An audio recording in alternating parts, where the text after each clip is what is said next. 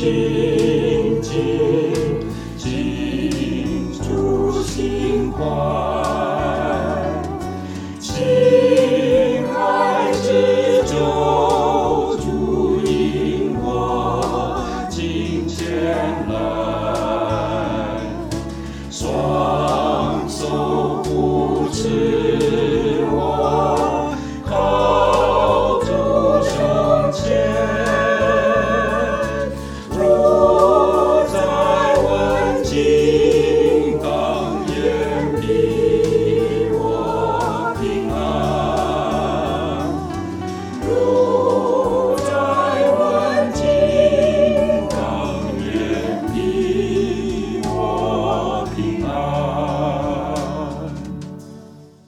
各位听众朋友，大家好，欢迎各位再度来到多明我的家，我是多明我。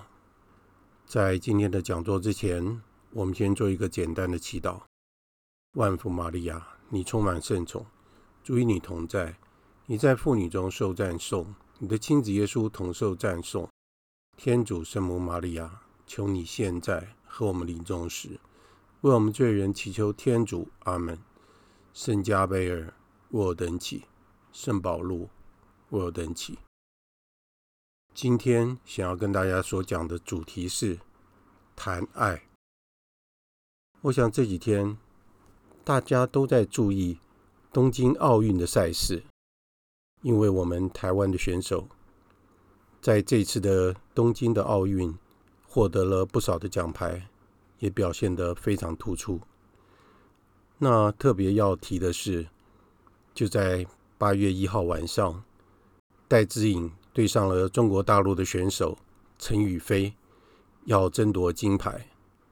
这场夺金大战，事实上让人看得非常的紧张，而且让我们的胃都绞痛了。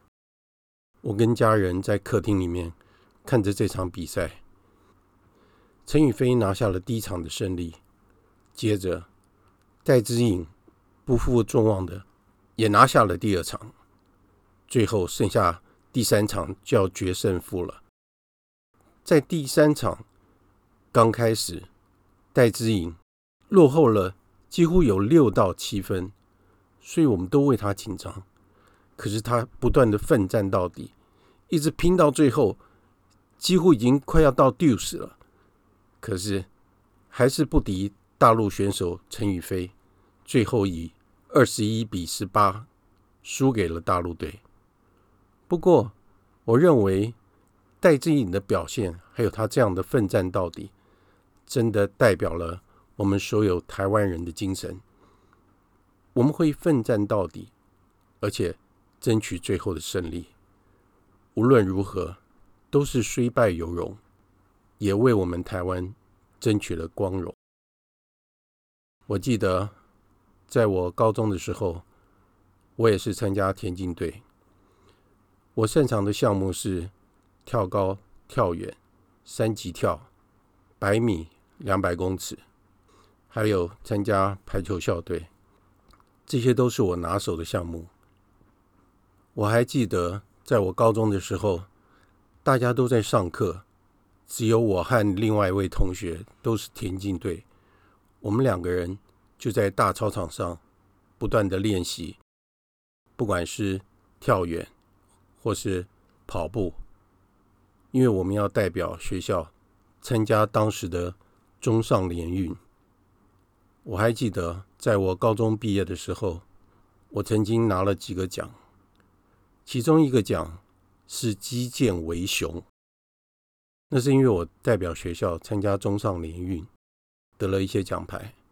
所以我也在毕业典礼上领了这个奖牌。当时我一直认为“击剑为雄”的意思，大概就是四肢发达、头脑简单的意思。不过无论如何，这个奖牌我还是留在家里当做纪念。最近因为大家都在关心东京奥运的赛事，然后在这几天。我也看到了网络上有一个贴文，我觉得令我非常感动，所以我把它命名为“充满爱的竞赛。这是一场在二零一二年的十二月二号，在西班牙北部的庞布洛纳纳瓦瑞自治区举办了一场越野的障碍赛。其中一名肯亚的选手，他叫莫泰，他是二零一二年伦敦奥运三千米障碍赛的铜牌得主。他也参加了这场赛事。就在距离终点只剩下几步路的地方，由于他对标示牌不太清楚而感到困惑，他以为他已经到达了终点，可是紧跟在他身后的一位西班牙的选手弗兰德兹·安雅纳，在这个时候，他可以马上就超越这位肯亚的选手。可是，这位西班牙选手，他意识到了这位肯亚的选手有些不对劲，于是他就对着这肯亚的选手大喊说：“快跑，快跑！”因为这位肯亚的选手他听不懂西班牙话，所以他就待在原地不动。于是，这位西班牙的选手直接就推着这位肯亚的选手，把这位肯亚的选手推向了终点。这位肯亚的选手得了第一名，他自己却得了第二名。在比赛完后，记者访问这位西班牙选手说：“你为什么要让这位肯亚的选手获得第一名呢？你应该可以超越他，你可以拿到第一名的。”这位西班牙的选手回答说：“我没有让他赢，是他本来就应该赢的。这场胜利。”本来就是属于他的。记者又再度问他：“但是若是你没有推他往前进，你就会赢啊，你就是第一名啊。”西班牙选手又回答说：“但是我赢了，我会真的开心吗？这枚奖牌的荣誉是什么呢？我妈会怎么想我呢？这样的价值观会世世代代的传递下去的。”我们大多数的人都很容易不自觉的利用人们的弱点，但是其实我们可以选择帮助那些有弱点的人。所以，有爱最美，这是真实发生的一段美丽的故事。在现今这样的功利主义的社会里面，每一个人都在拼命的为自己争取第一。有时候会不顾一切的将别人踩在脚下，然而第一名永远只有一个。那么，就算不是第一名，那又如何呢？难道我们就会失去自己的价值吗？当我们在别人需要帮助的时候，我们真的会主动的去帮助别人吗？我们会愿意为别人争取公义吗？甚至于将第一名让给应该得到的人吗？这真的是值得我们去思考的一个问题。到底在这场比赛中，谁得到了第一名呢？今天所要跟大家谈的主题是谈爱。我想大家对爱都有不同的感受，而且。我们可以这样说：每一个人生下来就需要爱，人天生就需要爱。人在出生的时候，他就需要爱，就像出生的婴儿，他在父母的怀中呵护着长大。当小婴儿出生的时候，围绕着这孩子身边的亲友们，他们亲切的关怀，是孩子。成长的动力，在爱中成长的孩子真的是很幸福。这样长大的孩子，他充满了自信，因为他知道什么是爱，他也懂得如何去尊重别人。但是，如果父母爱得过火，那就会变成了溺爱，孩子会变成了很自私、骄纵，而且任性。长大之后，他就会成了自己与别人的负担。大部分的人都喜欢小孩子的天真无邪，还有可爱的模样，惹人爱怜。但是，我们摊开报纸，在社会新闻中，我们会看到一些年轻人在无知的情况下偷尝禁果，有的生命在未出生之前就被结束了，有的是因为年轻人无力抚养。而遭到遗弃，有的孩子幸运的在家人的支持下，或是送到了育幼院，有机会长大成人。但是，令人不可思议的是，有些父母因为个人不好的习惯，或是交往的对象，造成了孩子无法在健康的环境下成长，甚至于将孩子。成了出气筒，有的孩子被打得遍体鳞伤，有的却被凌虐致死。然而，孩子们都是无辜的，却是因为大人的复杂的因素而断送了成长的机会。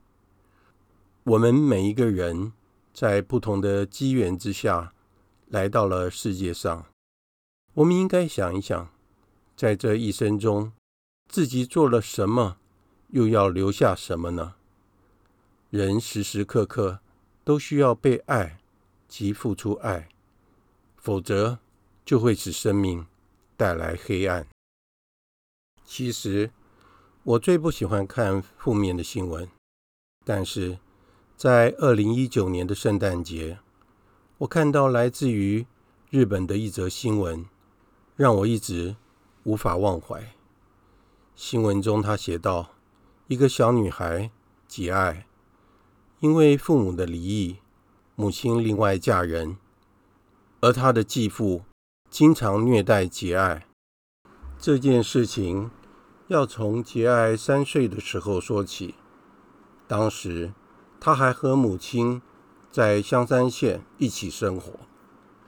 在二零一六年的四月，母亲和船户雄大再婚。”没有想到，继父心狠手辣，从此意味着小女孩节爱的噩梦的开始。在二零一六年的八月到九月期间，有邻居听到船户的家中传来小女孩的哭声，接着就报警处理。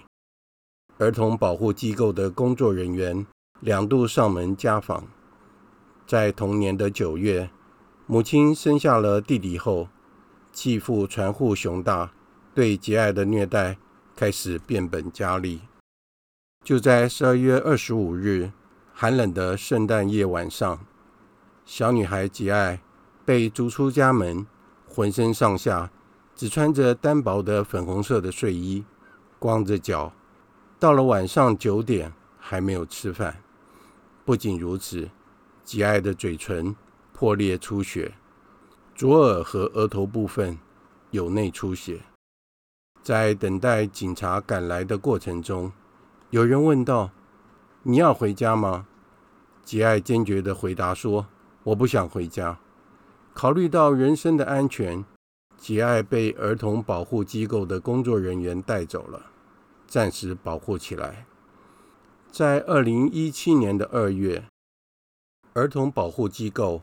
解除了对节爱的保护，将他送回父母家中。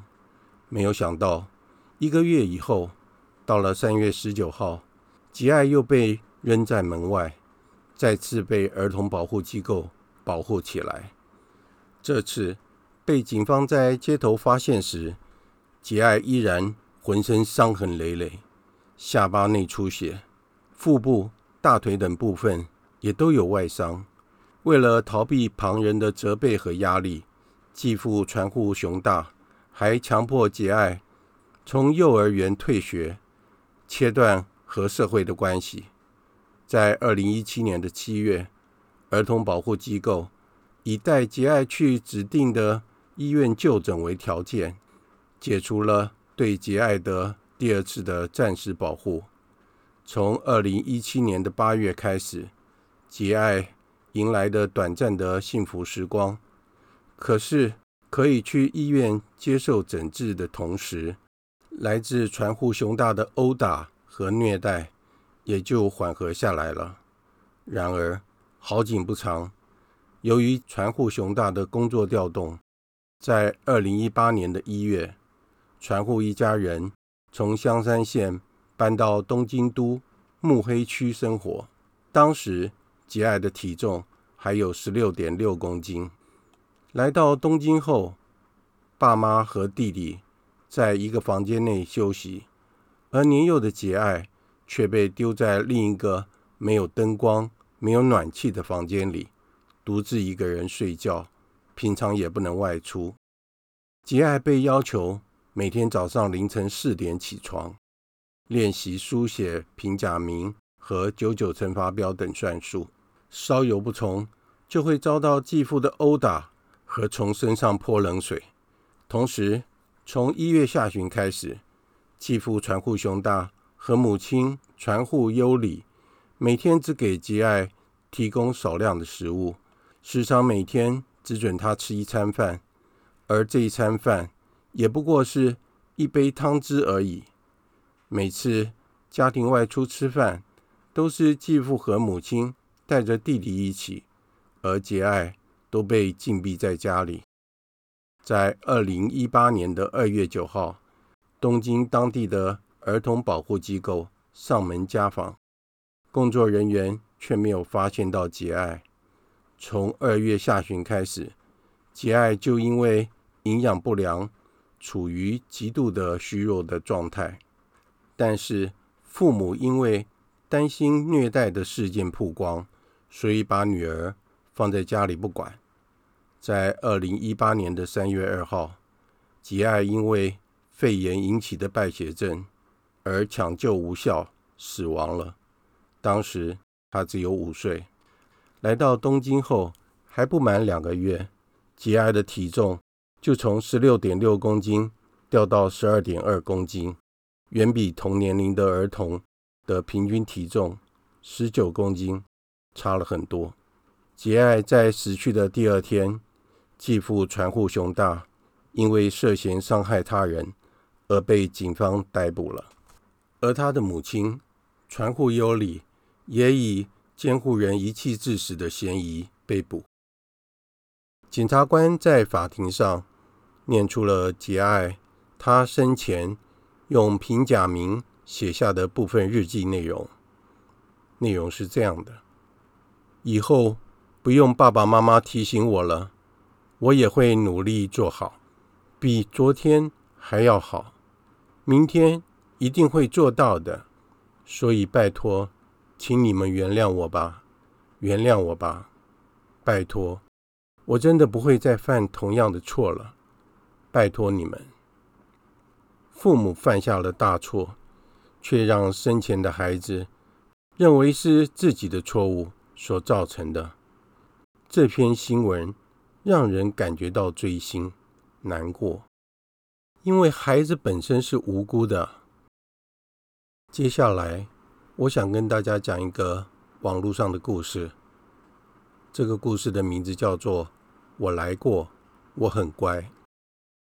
这则故事记述着一个八岁就过世的小女孩，她成长的故事。她出生就被人遗弃在草丛里。而被一个好心单身的养父所养大。这个小女孩乖巧地了解到自己的身份和家庭的情况。他五岁起就开始帮助处理家事，在学校里也很努力地读书，为的是想要让养父增添光彩。他在八岁的时候被诊断出得了。急性的白血症，因为养父不识字，无力面对庞大的医药费，因此这个小女孩放弃了就医。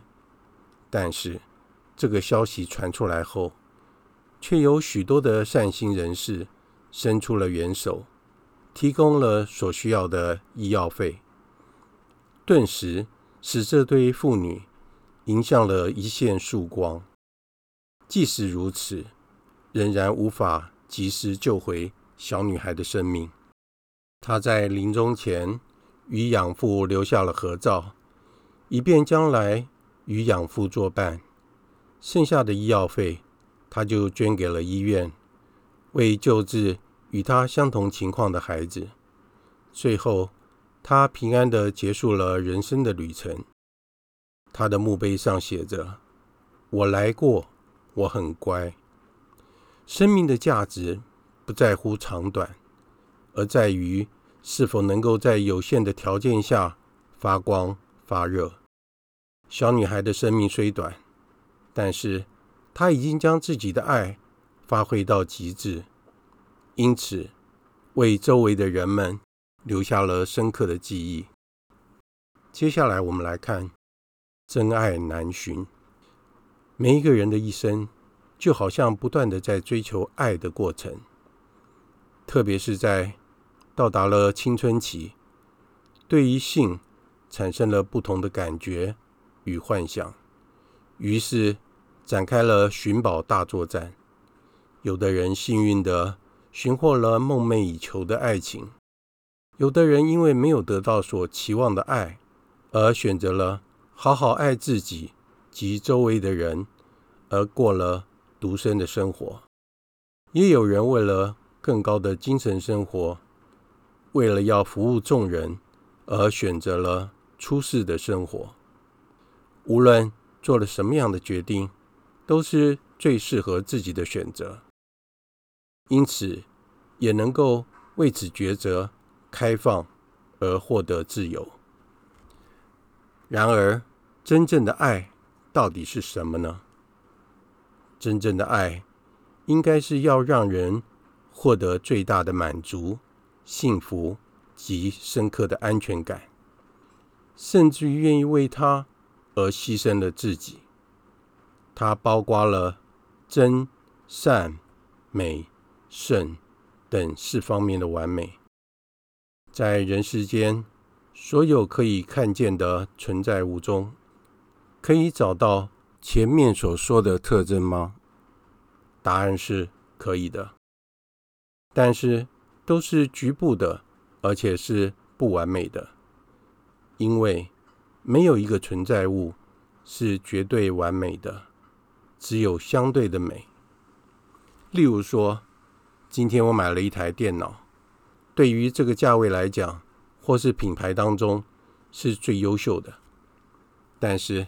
它也只能满足我暂时的需要，但是它是最好的吗？不是，因为之后还有比他更好的。又好像我迎娶了一位美娇娘，她在我的心目中是最完美的，但是在日夜相处久了，我们会发现到彼此的缺点以及有限。其实这不需要惊讶，因为每一个人。都是有限的，有不同的情绪，这就是人们之所以如此的复杂而丰富的原因。然而，我们若是了解到其中的奥秘，那就放弃了自己的梦想，不去追求了吗？答案当然是否定的。其实，每一个人都有各自的潜能，有辨别善恶的良心。以及追求美善的动机，因此，人们愿意追求美善的事物及德性，使个人品德、环境及社会等生活条件转变得更好。因此，会选择不断的改善，这也是个人使家庭及社会进步的原动力。如果社会上没有向上攀升的动力，这个社会就会失去了成长的功能，也就濒临了死亡。我们还是要问自己：什么才是完美的真爱呢？好让我们舍弃一切去追求它呢？真正完美的爱确实存在的，而且就在我们的四周，只是我们没有注意到它。当我们发现到它的时候，我们就会。被它所吸引，被它所感染，并且与它认同，而且渴望拥有它，绝对不愿意离开它。我们来看一下爱的定义是什么？爱是每一个人在每一段时间都需要的。如果要它定义得清楚，似乎每一个人都有不同的看法。然而，能够把爱诠释得清楚，并不容易。我自己认为最好的定义，莫过于圣经中的圣保禄的书信《格林多人前书》第十三章所叙述的爱的真谛。这真的值得我们去细读。圣保禄是这样说的：“爱是恒久忍耐，又有恩慈；爱不嫉妒，爱是不自夸，不张狂。”不做害羞的事，不求自己的益处，不轻易发怒，不计算人家的恶，不喜欢不义，只喜欢真理。凡事包容，凡事相信，凡事盼望，凡事忍耐。爱是永不止息的。这是衡量自己、别人及事物较具体的标准。与儒家所谈的宽恕是相得益彰的，可是要完全的做到，却是不太容易。但是，个人绝对相信，有许多的人不断的朝着这个方向努力着。就算是这一辈子无法完全达到，其实也没有太大的关系。至少，我们认同他的定义。不断的在我们的脑海里回想着，我们不断的操练，就会逐渐的与它接近，最后我们终于会得到它。接下来，我们来看一下什么是成熟的爱。再有一个星期，同样的故事，我看到了两次，让我一直回味无穷。故事是这样说的。一群公司的主管，他们要到外地去出差开会。由于他们跟另一半都约定好了晚上会准时回家吃晚餐，但是因为当天的会议拖得太长，因此他们到达了机场的时候，时间已经很晚了。大家就在候机大厅奔跑着，其中有一个人无意中撞倒了一条。卖苹果的长板凳，苹果就散落了一地。由于时间很赶，闯祸的人没有留下来收拾残局。他们一伙人继续的拼命的跑着，终于登上了飞机。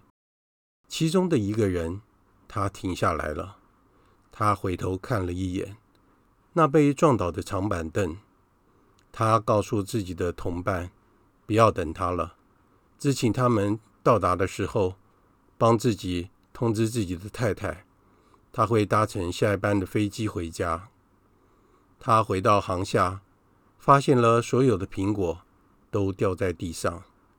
使他大吃一惊的是，卖苹果的小贩却是一个瞎眼的小女孩，她正在哭泣，而且手在地上无助的摸索着。想要找回掉落的苹果，但是他一无所获。机场里的人川流不息，谁也没有留下来帮助他，更没有人关心他。此时，这位折返的主管在女孩旁边蹲下来，把苹果一个一个的捡回篮子里，并且帮他把长板凳扶好。这时，他才看到许多的苹果都已经被踩烂了。之后，他从他的皮夹中取出钱来，对女孩说：“你没事吧？请收下这一百欧元吧，当做是我们对你所造成的赔偿。”女孩哭着点点头。这位主管继续地说：“希望没有浪费你这一天。”说完了。